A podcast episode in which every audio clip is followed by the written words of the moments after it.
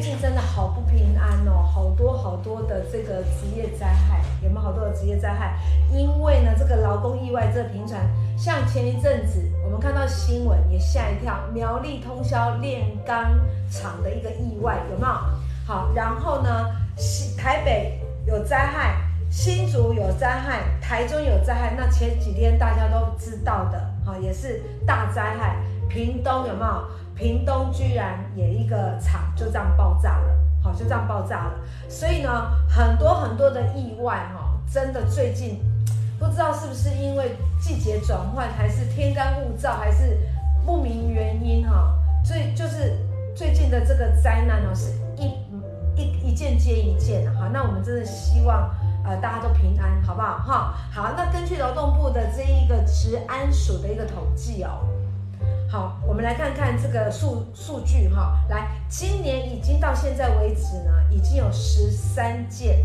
感感电重大的职灾案件呢，也就是关于电的使用电方面的这一个职业灾害，已经有累积十三件，而且是重大的。好，小小件的就不说了，我们再说带带机多少掉了哈，就已经有十三件了。好，那造成已经有十三名的员工身亡哈。那台湾其实本来就是属于比较偏潮湿，而且夏天，尤其是今年圣婴现象真的很热，有没有哈？所以呢，对于电厂工作的劳工们来说呢，其实在工作的时候很容易产生大量的流汗呐，好，还有持续的高温，有时候我们在太阳底下呢晒一下，哎，我们就觉得老妹细细红问题啊，好不好？好，就是很热，然后然后你会觉得说特别容易疲累，好，如果你这样晒下来一天，真的是很容易疲累。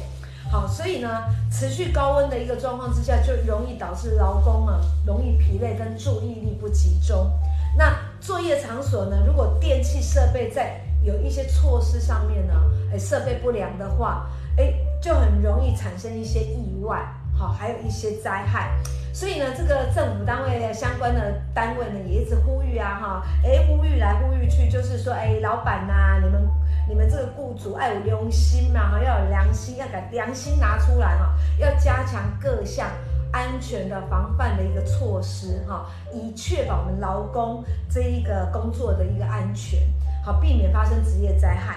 好，那预防灾害发生固然重要，但是我们今天不止在探讨的这个职灾的一个发生，最重要的。要透过法律的知识跟常识，安律师在这边，我们要告诉大家什么呢？就是说，如果真的有一些意外产生了，那身为啊我们在工作当中的我们平民老百姓，我们应该要怎么样去主张跟维护，还有防护自己的权利？我想这是今天我们要讨论的重点啊的重点。好，然后呢，也要把所有关于职业灾害的一些法律问题哈，透过我们。今天哈刚好讲职灾的一个方式呢，啊也把一些小细节哈，还有大家要注意的哈，告诉大家，让大家更清楚，呃所谓的职业灾害它到底是什么。好，那我们现在就很快的来请安律师告诉我们，到底发生了什么事哈。来，安律师。好，那其实就是啊最近都是一些公安意外啊，包括说前几天这个这个屏东这个爆炸案，其实最近也查到说，其实它有一些就关于一些公安的。一些一些记录也包括一些关于说呃跟劳工之间权益的一些问题嘛，所以这个我们就要讨论到说跟职灾有关的，因为之前也有讲过，大家也可以上再继续之之前去看一下之前的影片。那我们这次讲的其实就是哦，从这个这个苗栗的这个通宵这个炼钢厂的工人，他是不慎失足了去电。去跌落这个电，那跌落之后立即就失去生命迹象，而且因为电这个炼钢厂的电炉近千度，其他人也没有办法去救他，结果他就就过过世，而且他的尸身救出来已经碳坏，是没有办法辨识哦，连 DNA 都难以难以去做验证哦，所以这个部分这个公安意外，就工作的时候发生的意外，其实大家都非常的注意啦，尤其是如果说你是在工厂工作啊，或者是一些高危险性的工作，就更更需要注意到真的发生了职业灾害的时候怎么。怎么维护自己的权利？是是，所以大家就是要注意一下，说在在职灾发生。但我们后面也会跟大家介绍一下，如果你上班的时候，遇到上下班途中遇到职灾的时候，这时候你的权益是怎样？除了说你的劳保的给付之外，你跟雇主之间有没有一些一些请求，也可以补偿，也可以来去做请求。所以我们接下来会跟大家讲一下这个相关的这些问题。好，所以呢，就会跟大家讲关于职业灾害的这个问题哈。对啊，所以你看那一个工人，哇，那个铅度。你根本没办法，而且它已经碳化了哈，所以那个 DNA 也难以辨识。对，好，所以呢，今天大家都一起来了解，好不好哈？那一开始我们就来先请安律师告诉我们职业灾害的这个范围，好，到底是什么，好不好？来，安律师。好，那其实是说职灾的范围，其实就是根根据职业灾害为这卫生法规定说，只要是你劳工在职业的过过程中有受伤，或者是说工作导致的这个。职业病或上下班途中的这个事故啊，造成的疾病哈，受伤这个都是属于职业灾害。简单来讲，就是说你是在工作的场合或者是在执行工执行职务的期间发生的，都是属于都是属于这个职灾的。好，所以这个部分也有包括我们刚刚提到说上下班途中啊，因为这个是上下班途中你是要到公司嘛，所以上下班途中遇到的交通事故导致的这个伤残的这个通行灾害。好，这个灾害只要不是出于说是你是无照驾驶，或者是你是闯红灯这种重大违规的这种这种交通行为的话，其实还是属于职业灾害的范围。好，所以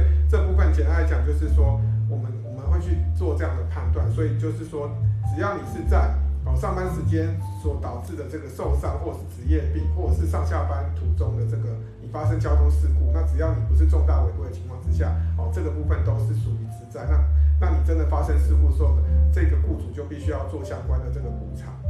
OK，好，所以安律师讲呢，我们先把它框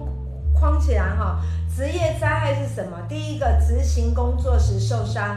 因工作导致职业病，好，或者是你在上下班途中呢，哎，发生事故等等。好，这个虽然你是自己开车上班的，还不到上班的环境，可是你是要去上班嘛。好，所以如果在这个过程当中有发生事故的话呢，也是。造成事故或者是疾病伤害伤残或者是死亡，哎，都属于职业灾害。好，所以简单讲起来就是跟工作有关的哈，就是跟工作有关的哈，你都可以把它框为职业灾害这件事情哈。那安律师还要再另外有一些要补充的哈，因为在实务上面。法律或者是理论是这样子，可是，在实务上面呢，还有一些小细节哈，小细节。昨天安律师哈跟庭长讨论说，这个我觉得有必要让我们的粉丝们知道哈，所以我们请安律师再额外的加强说明，好吧？来，安律师。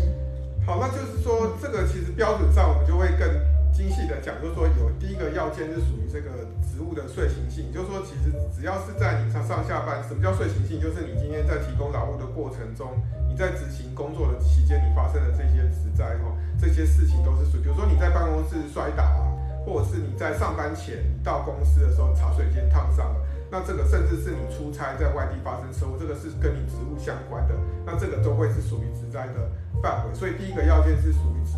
职务的遂行性，也就是说，在雇主可以管理的范围内，你执行职务哦发生的这些事项哦，这个都是属于属于说，不是说你跟你工作，你在茶水间受伤，或者是你出去外出去买买饭你受伤，这个当当然都是跟你工作有关的这个期间，这个就就会是属于职在的这个范围。所以第一个是属于职务的遂行性。OK，好，那。第二个是什么？因为有第一个就有第二个吧。来来，那第二个是什么？第二个就是说你的业务的起因性，就是说你今天这个执行职务所附带所产生的这个危险嘛。比如说你今天工作是文书，可是你今天刚有提到附带的危险，可能你是去茶水间，或者是你中间出去吃饭嘛，或者是你甚至去哈，你去寄信，然后发生的这些相关的这些事故，这个都会是属于这个哦职灾的范围。好，所以简单来讲，就是说只要跟你工作相关的，那这个符合我们。刚刚讲这两个要件都会属于职灾的范围。OK，好，所以大家先有一个呃更清楚的一个认知，好不好哈？因为呃在实物上面呢，更精准的定奠定了这个职务职灾的范围哈。所以在审理在法律上面的一个审理的一个标准上面啊，他们还会在对于两个哈，就是听起来很专有名词，而且很烧脑的。第一个是职务遂行性。跟业务起因性哈，呃，所附带的哈，这些都属于职业灾害哈，大家先有个概念就好了哈。呵，来，再来呢，我们现在要接下来要进到很重要的，跟大家切身有关系的哈，就是职业灾害，如果一旦不小心真的我们受伤了，或者是我们真的出一些意外了，那。我们的补偿哈，就是哪里我们可以申请职业灾害？我想这是最重要且最实际的。我们先请安律师哈，就由这一个问题哈，把它点出来，好不好？来，律师。好，那就是大家就会很关心说，今天今天到底补偿有哪些了？好，所以我们就帮大家再复习一下。第一个部分就是说，如果你跟你的公司哦要求说你发生职灾要哪些补偿就，就会涉及到说你可以请求的范围。第一个就是属于说原领的工资嘛，所以你发生的职灾的部分，你今天没有上班，那其实就是在医疗期间内。你没有办法工作，那雇主就是照你的原领工资要给你补偿，不是给你病假。就是说，当你发生职灾，确定是职灾，那你回去，好，你只只要回去，你你在就医期间你没有办法回公司上班，那这段期间你在医疗期间，公司就要给你原来的工资，每天工资多少钱，他都是要补给你，这才叫做工资的补偿。OK，好，那第二个是什么？第二个就是医疗的费用，就是说你今天支出的这个医疗费用，就是应该是由医生的这个，就是医生诊断去开去证明嘛。所以这个东西就是你所有的你在医疗期间只在受伤医疗费用，其实雇主哦都是要负担的哈。所以就是说医疗费用一定大家知道嘛，只在受伤，那你医疗费用当然就是。就是由雇主来去负责，那这个负责本身，其实我们刚刚没有提到，就是雇主负无过失的责任。就是说你发生职灾，雇主对于这个职灾有没有过失，这个都不重要，只是你在职业属于职灾的范围，其实就是工资要补偿给你，然后医疗费用也是要补偿给你。OK 哈，所以要记得去开那个诊断证明，诊断证明哈，要开证明哈，所以医疗费用要补偿，好，所以第二个医疗费用哈要记得，好，来第三个，第三个就是说你。以失能的，就是失能补偿，就是假设你发生了，就说你治疗终止之后，其实医就给失能诊断，就是你进到医院哈，他有一个支灾门诊，然后有个给你开一张支这个失能的诊断书的时候，这个时候呢，雇主就必须要照劳工的这个平均薪资跟跟失能程度去给予一次性的，给你再给你一笔钱的这个私人补偿。所以就是如果你有私人的话，就是要给私人补偿。这个私人的部分就是必须要去到医院去开职灾的这个职灾门诊，然后开一个私人诊断书，那、嗯、根据上面的等级，然后去算一下，说你一次可以领的私人补偿有多少钱？OK，好，这是一次性的哈，来个失能的一个补偿哈。还有呢？再来就是说，如果你今天发生了这个死亡事件的话，嗯、这时候呢，就是遇到职业职灾死亡的时候，其实雇主必须要给予四十个月哈平均工资。的这个补偿，还有包括五个月的这个丧葬费啊，丧葬费的这个补偿啊，所以就是说，如果发生职灾真的不幸发生死亡，这个雇主就是直接要给予四十个月的四十个月的这个死亡补偿，再加五个月的这个这个丧葬费的。那这个是雇主掏给爱包秀嘛哈，雇主老板要补偿的。来，那政府的单位有没有一个地方是也必须要做一个补偿，或是我们可以去申请的？来。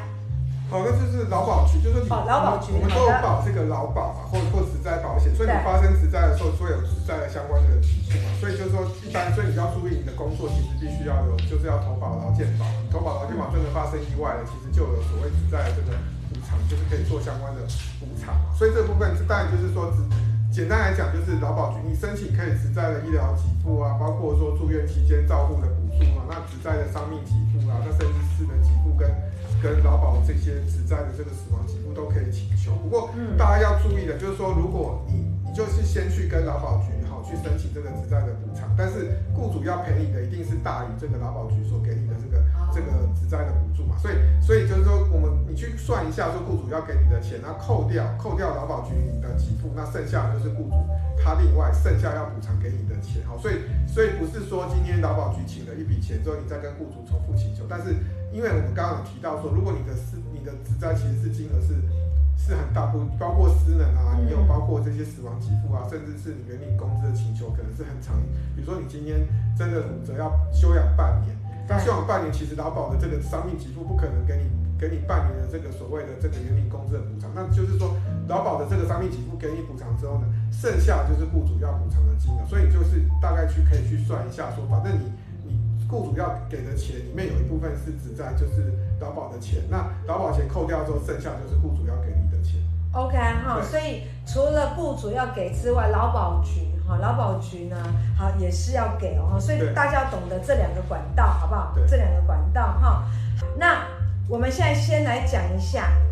我们要先来讲一下那个观念上面的认定呢。来，安律师，那你帮我们认，你帮我们理一下，好，来。所以呢，其实说，我们就接下来有几个要件让大家去分，就是不是说你真的去接，完全你去接小孩，或者是就是一定是属于职灾，但是符合这四个要件，你接送小孩就是属于职灾的范围。嗯，所以大家就是要了解一下这四个要四个要件哈。来，先记住有四个要件，好不好哈？四个要件，这个真的要认真听，好不好？认真听哈。好，来，第一个要件是什么？好，那第一个就是要适当的通勤时间哈。所以就是说，就是适当的通勤时间，就是你你这个跟上下班时间跟所需的工作时间做判断。所以呢，其实法院的认定是说，如果你前后推算一两个小时，比如说你今天你今天九点上班，那你可能是七点，七点就是去接送去接小朋友上出门去接小朋友去上学，那这个时候两个小时期间你发生你接小孩接送小孩或下班的时候，你五点六五点半下班，可能小朋友就放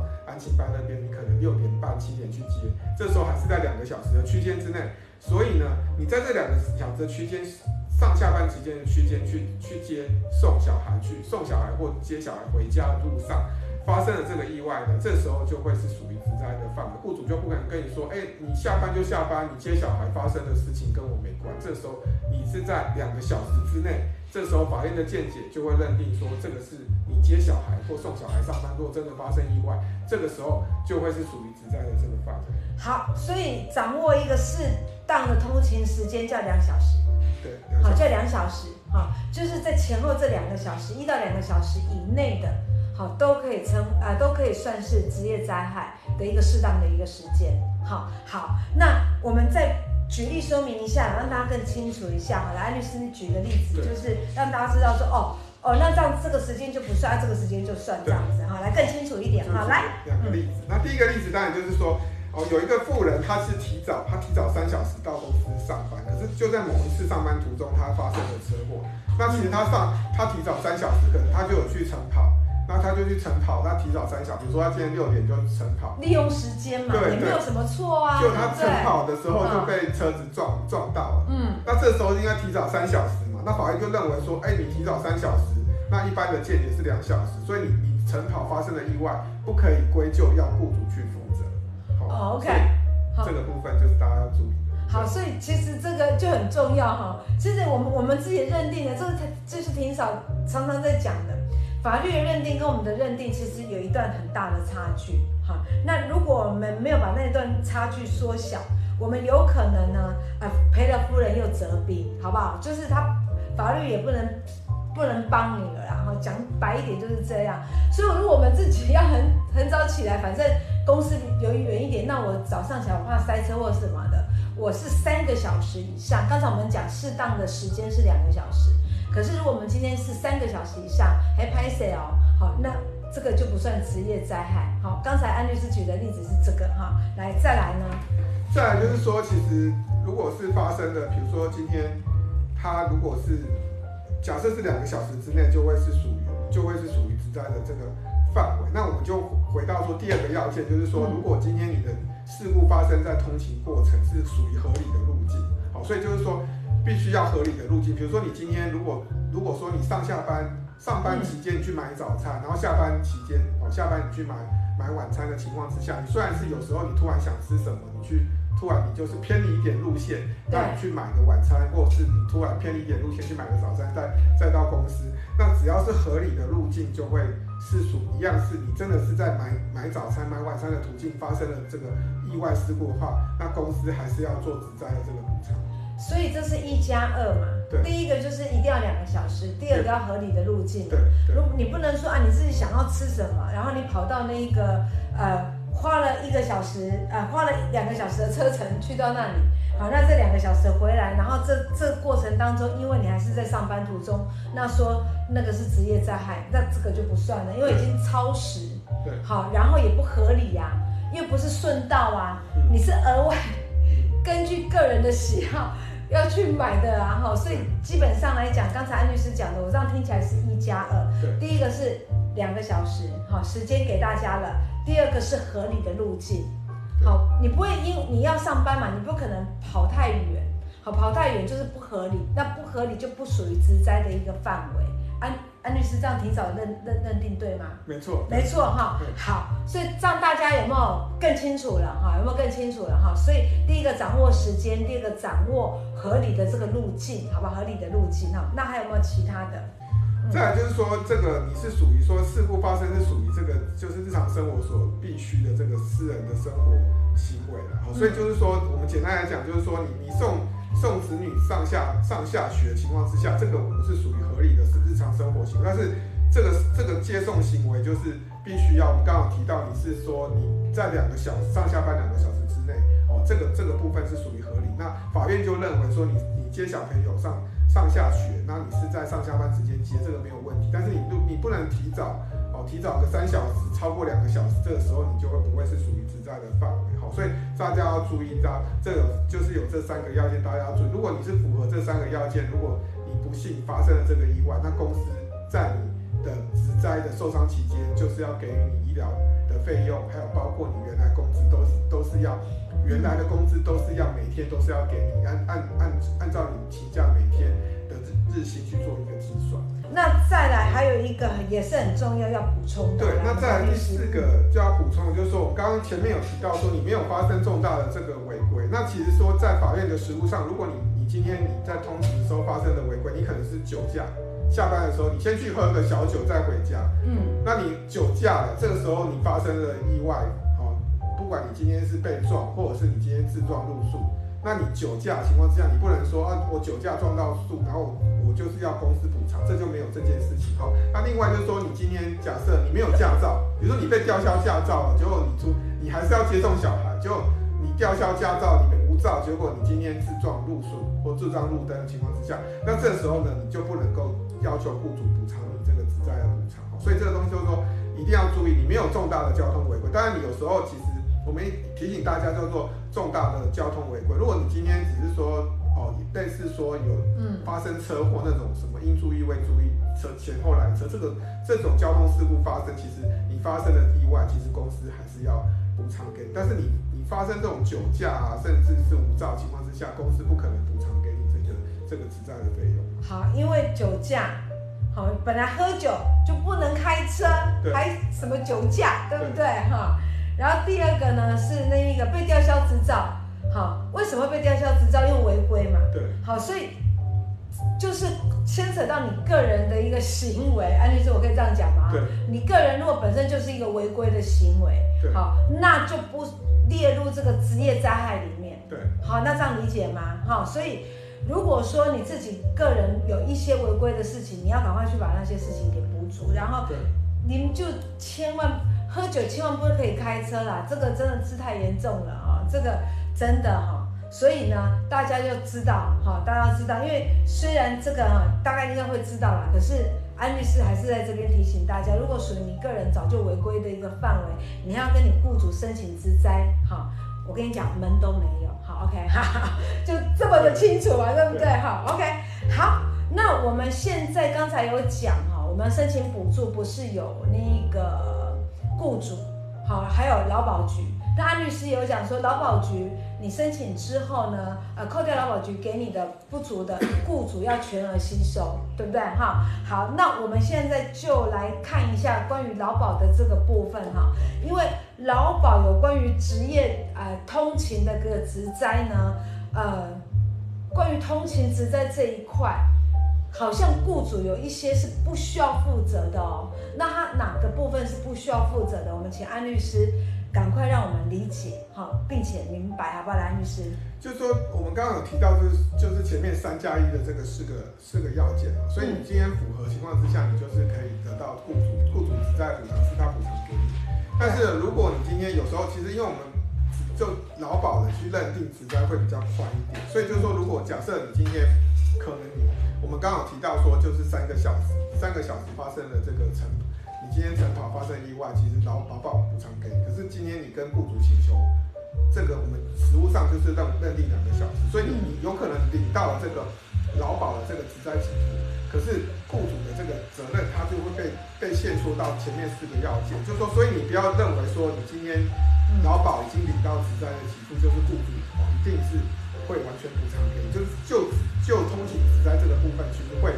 两个不是等号的关系啊，所以就是说，oh. 所以大家要注意到说，刚刚提到这四个要件，如果是符合雇主，你你可以请这个只在的给付，同时雇主要给你补偿。可是如果你不符合这四个要件，有可能你今天我刚刚提到说类似说你三个小时，你先提早三个小时去晨跑，然后今天劳保局认定说，哦，这个就补偿给你这个只在上面几付都可以。可是雇主那边的只在补助补偿呢，就你不就不一定可以领得到。所以大家要提醒一下，就是说劳保的职灾的这个给付跟雇主的职灾的补偿两个责任不一定是划等号的关系。OK 好，所以大家有个认知啊，不一定是等号。那通常呢，这个通勤职灾呢，你要符合四要件，这雇主才是可以有补偿。如果你没有符合这四要件呢，哎，他不不一定